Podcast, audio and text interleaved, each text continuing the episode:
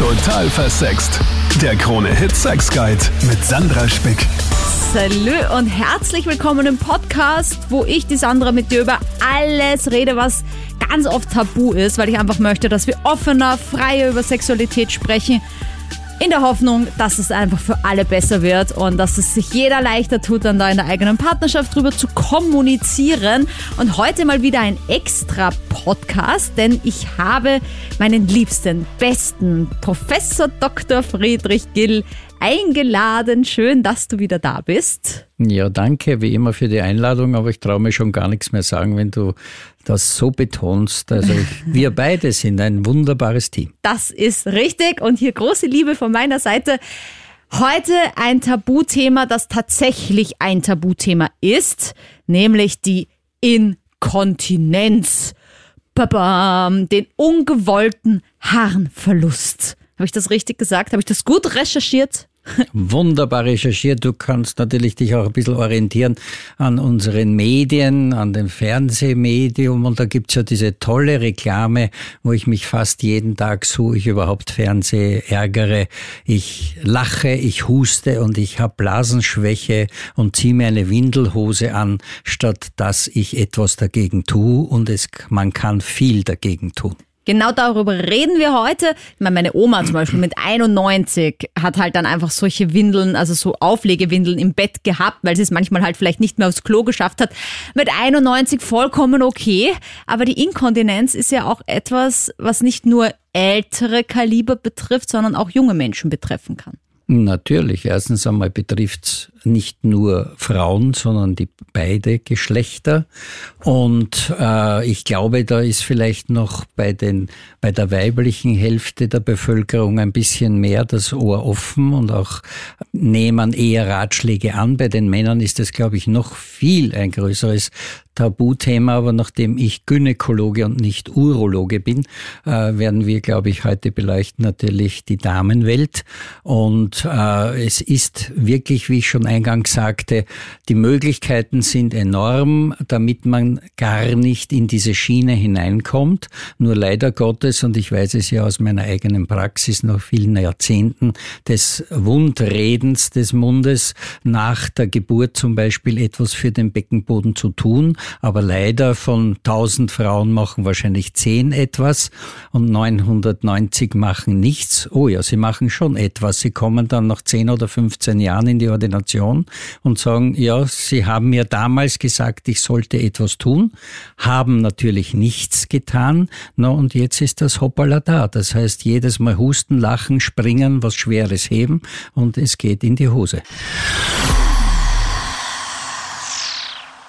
Vielleicht noch kurz zu den Männern. Ihr habt gerade gehört, auch ihr habt dieses Problem, könnt es haben, geht einfach zum Urologen. Wir sprechen, wie gesagt, heute mit einem Gynäkologen. Das heißt, vielleicht um kurz mal zu klären, was überhaupt bei einer Blasenschwäche passiert.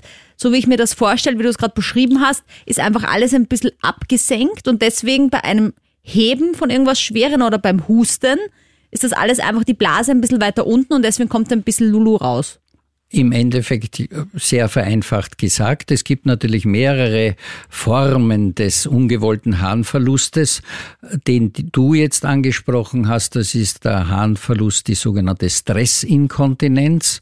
Das heißt also eben bei Stress, körperlichen Stress, Beckenbodenbelastung, Husten, Lachen, Springen, Heben, äh, ist der Verschlussmechanismus durch sehr oft durch eine Scheidensenkung eben und Gebärmuttersenkung verursacht durch schwer arbeiten, schwer heben, die sogenannte Häuselbauerkrankheit bei Damen, die nicht nur während des Häuselbauens äh, entbinden, sondern auch noch dann mit der schweren Scheibtruhe fahren und helfen, das Haus, das, das Heim sozusagen zu errichten. Na und dann ist natürlich der Beckenboden gibt WO und wenn man da nicht schon im Vorfeld was macht, was zum Beispiel in Australien sehr gut gelungen ist. Da arbeiten die Gynäkologen, die Physiotherapeuten, die Hebammen eng zusammen und da instruieren sie schon die Frauen schon während oder vor der Schwangerschaft, wie sie ihren Beckenboden trainieren können, damit es dann nach der Geburt nicht zu so starken Problemen kommt. ist ja auch so, dass in Russland und Thailand auch schon junge Mädchen instruiert werden, den Beckenboden zu trainieren. Ich meine, ich hoffe, das ist jetzt kein Vorurteil in irgendeiner Form, aber in Russland zum Beispiel habe ich mal gelesen und gehört, dass das junge Mädchen auch von ihren Müttern gesagt bekommen, trainier den Beckenboden, weil dann machst du den Mann auch verrückt später beim Sex quasi. Du hast vollkommen recht. Ich glaube, das ist ja allgemein bekannt und äh, ja, böse Zungen sagen ja, also die, die sogenannten Bumsbomber nach Asien. Warum fliegen viele Männer dorthin? Weil natürlich dort die Damenwelt etwas kann, was die mitteleuropäische Frau kaum kann, wenn sie sich's nicht aneignet. Und es gibt ja dort Etablissements, also wo halt die Damen sogar dann zu, sozusagen Ziel schießen mit mit hm. irgendwelchen Produkten. Habe ich schon gesehen, tatsächlich, bei meinem Bangkok-Aufenthalt in einem solchen Club. Es war echt faszinierend mit so einem Pfeil auf Luftballons. Ja, ich habe es live noch nicht gesehen, aber es, es wird ja genügend darüber berichtet. Und Tatsache ist, dass dort die Mütter ihre Töchter schon in der Jugend instruieren, wie sie mit ihrem Beckenboden umgehen.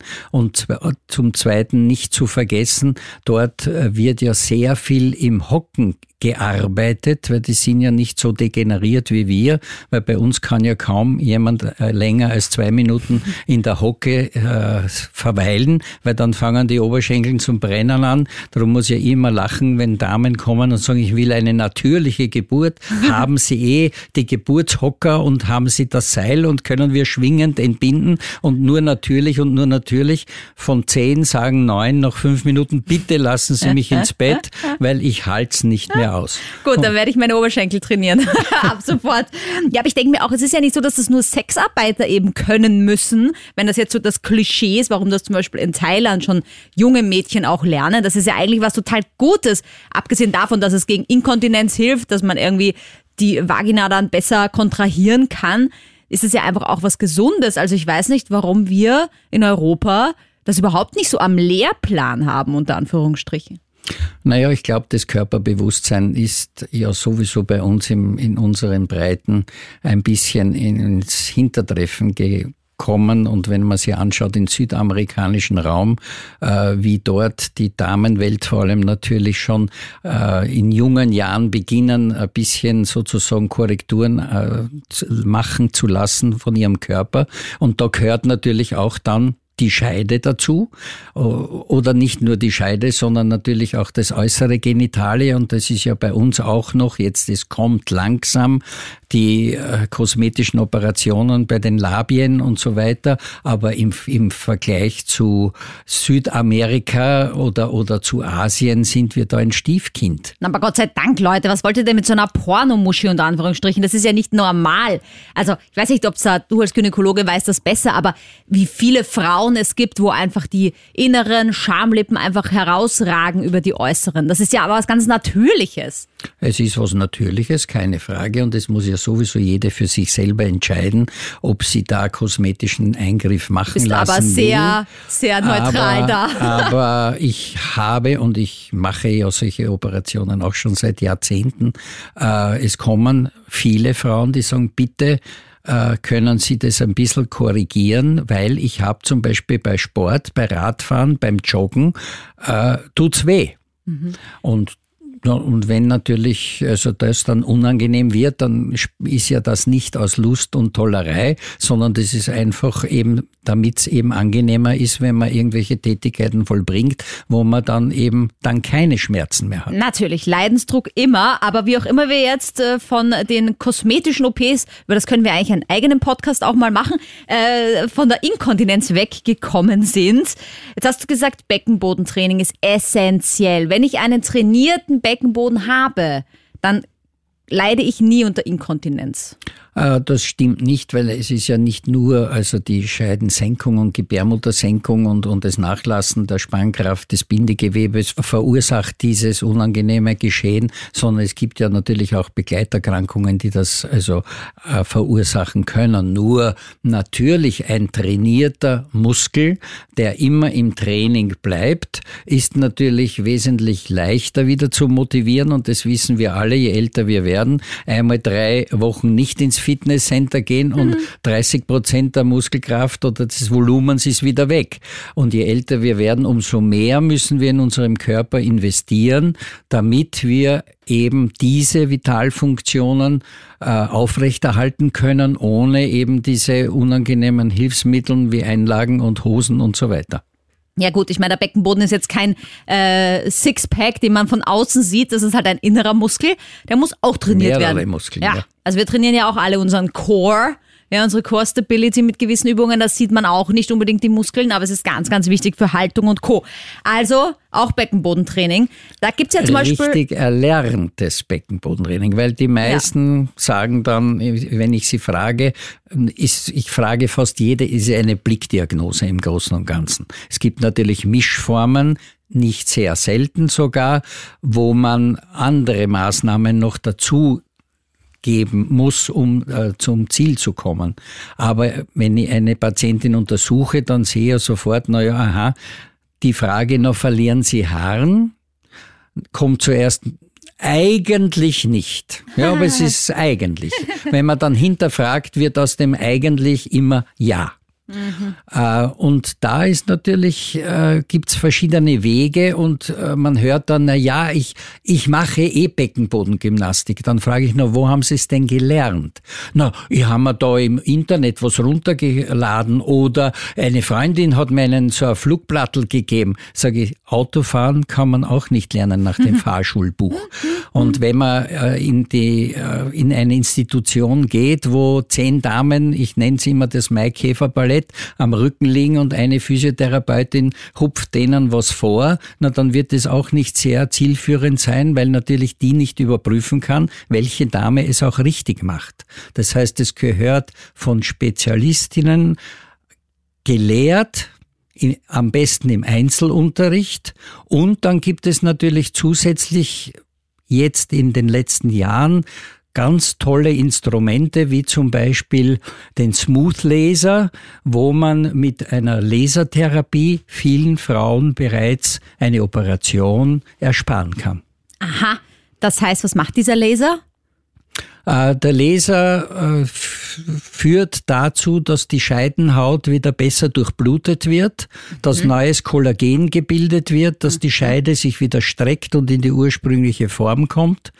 Und dadurch, dass die, äh, die Spannkraft vor allem der vorderen Scheidenwand wieder höher ist, stützt die Harnblase und damit die Harnröhre und damit ist äh, die Gefahr des Verlustes wesentlich minimiert. Naja, und außerdem habe ich ja immer so Angst vor der natürlichen Geburt, weil ich bisschen Angst habe, dass ich danach irgendwie so weit bin. Das heißt, das wird auch wieder zurückgebaut werden mit diesem Laser. Da haben wir, also ich habe ja schon vor fünf Jahren begonnen mit dieser, mit diesem Smooth Laser äh, und habe also jetzt mittlerweile sicher schon hunderte Patientinnen damit betreut und darf, glaube ich, sagen, dass 98 Prozent sehr zufrieden sind viele wirklich eine Operation erspart wurden.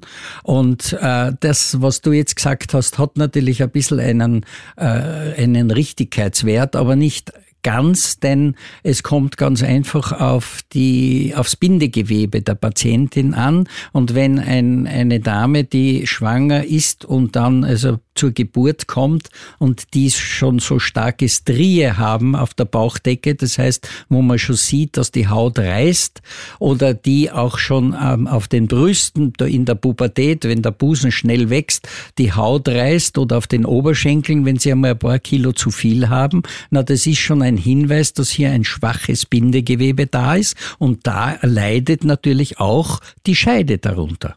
Also ich habe zum Beispiel auch Zellulitis, ich meine, oder sagt man da Zellulitis, Zellulite. Zellulite? Ja. Zellulite, danke, auch wieder was gelernt.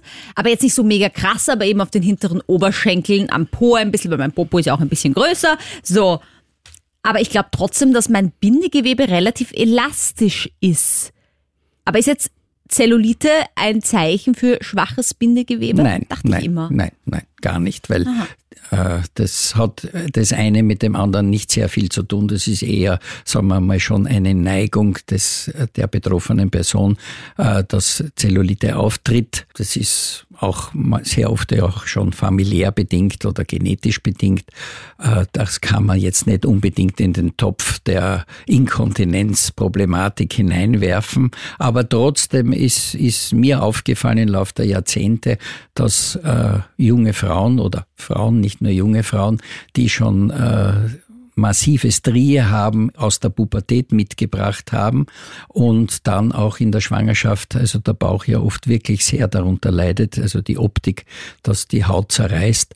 Das ist schon oft ein, ein, ein ganz konkreter Hinweis, dass da ein, ein absolutes Training sehr wichtig wäre.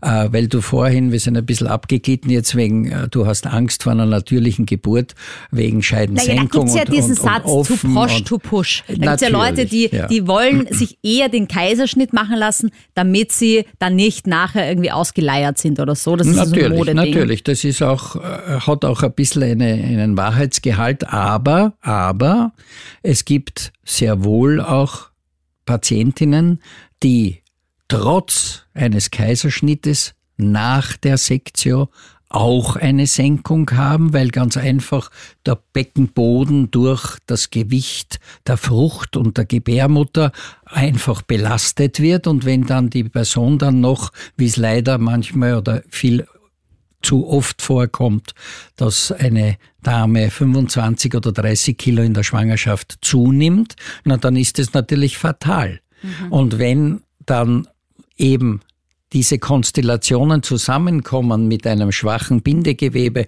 mit viel Gewichtszunahme, mit vielleicht schon einer genetischen Disposition, na dann, wenn das alles zusammenkommt, na dann brennt der Hut und dann äh, sollte man was tun. Und das Problem ist natürlich, ich sage seit Jahrzehnten meinen Patientinnen, wie gesagt vorhin schon, die wenigsten erhören diese, diesen Hinweis, weil es natürlich kurz oder kurzfristig äh, gedacht.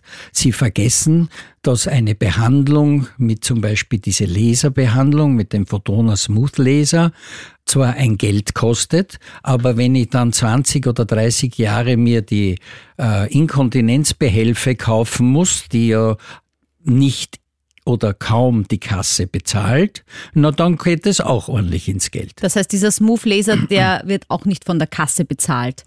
Nein, leider nicht. Nur ich habe schon Fälle, wo Patientinnen zusatzversichert sind, also die Zusatzversicherung bezahlt es.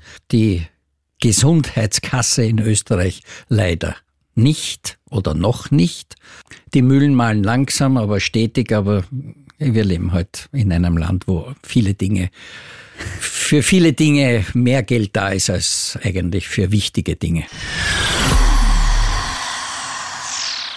Wo ich jetzt schon erzählt habe von meiner Zellulite, kann ich jetzt noch eine andere Geschichte erzählen, weil ich nämlich auch mal beim Gyn war, weil ich eben auch so ein bisschen dachte, vielleicht habe ich irgendwie so eine Blasensenkung, weil genau selbe Geschichte, wie du erzählt hast. Er fragt mich so, und verlieren Sie Haaren manchmal? Und ich so, nein, eigentlich nicht, aber ja. Und das war irgendwie immer komisch im Winter, wenn es sehr kalt ist da muss ich plötzlich ganz dringend aufs Klo. Und dann habe ich es aber wirklich so ultra eilig, dass ich dann immer, vor allem dann, wenn ich die Toilette schon sehe, so ein paar Tropfen verliere auf dem Weg zum Klo, weil es der Kopf anscheinend sagt, das Klo ist so nah, es geht schon los. Und da habe ich auch gedacht, was habe ich bitte? Ist es eine Krankheit? Und, aber er hat auch irgendwie nichts feststellen können. Ja, das ist, also ich würde sagen, vielleicht hast du da auch ein bisschen eine Mäusenblase und, mhm. und, und hast halt gerade viel Kaffee vorher getrunken und, und wenn das, also das ist sicher bei dir nicht erworben, sondern das ist halt äh, deine, deine Blase. Ich glaube nicht, dass das ja sehr oft vorkommt. Und, und wenn diese sogenannte Drang- oder Urge-Inkontinenz auftritt, hat ja das mit Scheidensenkung und, und diesen vorhergehenden Bemerkungen ja nichts zu tun, sondern das ist ja eher dann schon in die Richtung der Nervenversorgung und ist eher dann auch medikamentös zu behandeln. Aha, also ich glaube, das Problem ist, dass viele auch denken, eben so wie ich, oh mein Gott, bin ich jetzt inkontinent. Dabei weiß man irgendwie gar nicht, was ist eigentlich Inkontinenz, bis man sie richtig erlebt. Das heißt, als inkontinente Person muss ich wirklich bei jedem Mal husten, was heben, verliere ich ein bisschen Haaren. Naja, es beginnt ja. Es ist ja, es, es ist ja fast jede äh, Dame, die geboren hat, verliert nach die größtenteils nicht immer vaginal entbunden hat, verliert kurz nach der Geburt einige Tage oder Wochen den Hahn. Eben durch die Überdehnung, eben durch das lockere Bindegewebe, durch die Durchsaftung des ganzen Gewebes, wenn natürlich in der Schwangerschaft viel Flüssigkeit im, im, im Körper zirkuliert und, und auch das Gewebe ödematös ist. Drum sagt man ja, man sollte mit einer Beckenbodengymnastik postpartum äh, frühestens nach äh, 10 bis 12 Wochen nach der Geburt beginnen, wenn sich der Körper wieder ein bisschen stabilisiert hat und das ganze Stoffwechselsystem wieder ein bisschen äh, sozusagen auf Schiene gebracht wurde. Und dann beginnt man und würde, und das traue ich mir nach fünf Jahren äh, des Smooth Lasers sagen, würde, würden 50 Prozent der Frauen nach der Geburt das machen, was man ihnen rät und mhm. diese vier oder fünf Sitzungen in Abstand von einem Monat äh, absolvieren, dann würden wahrscheinlich um 70 Prozent we weniger Damen dieses Problem dann 15 Jahre später haben. Ja, der innere Schweinehund, ne? Das ist ja immer die Sache. Gut, na, wenn ich das jetzt richtig verstanden habe, vielleicht zum Abschluss, also Beckenbodentraining, eventuell dieser Smooth Laser und bei diesem Problem nicht verheimlichen. Es geht vielen, viele Menschen da draußen so, einfach zum Gynäkologen gehen und als Mann zum Urologen. Genau, richtig. Und vielleicht ein bisschen beherzigen, was dann der Gynäkologe der Dame rät. Danke, lieber Dr. Friedrich Gill, für dein Dasein, fürs einfach enttabuisieren dieses Themas, weil es ist nichts, wofür man sich schämen soll. Der Körper macht einfach Dinge, vor allem im Laufe der Zeit, die er vielleicht dann nicht so soll, die man nicht gewohnt sind. Aber es gibt schon so viel, was man tun kann und warum drunter leiden, warum das Ganze verschweigen. Ich freue mich, wenn wir uns das nächste Mal sehen und hören. Und dir danke ich fürs Zuhören und schick mir gerne, wenn du Fragen an uns hast, äh, wenn dir noch ein Podcast-Thema einfällt für Dr. Gill und mich bei der Reihe Frag einen Gynäkologen. Und äh, bis zum nächsten Mal. Total versext. Der Krone-Hit Sex Guide.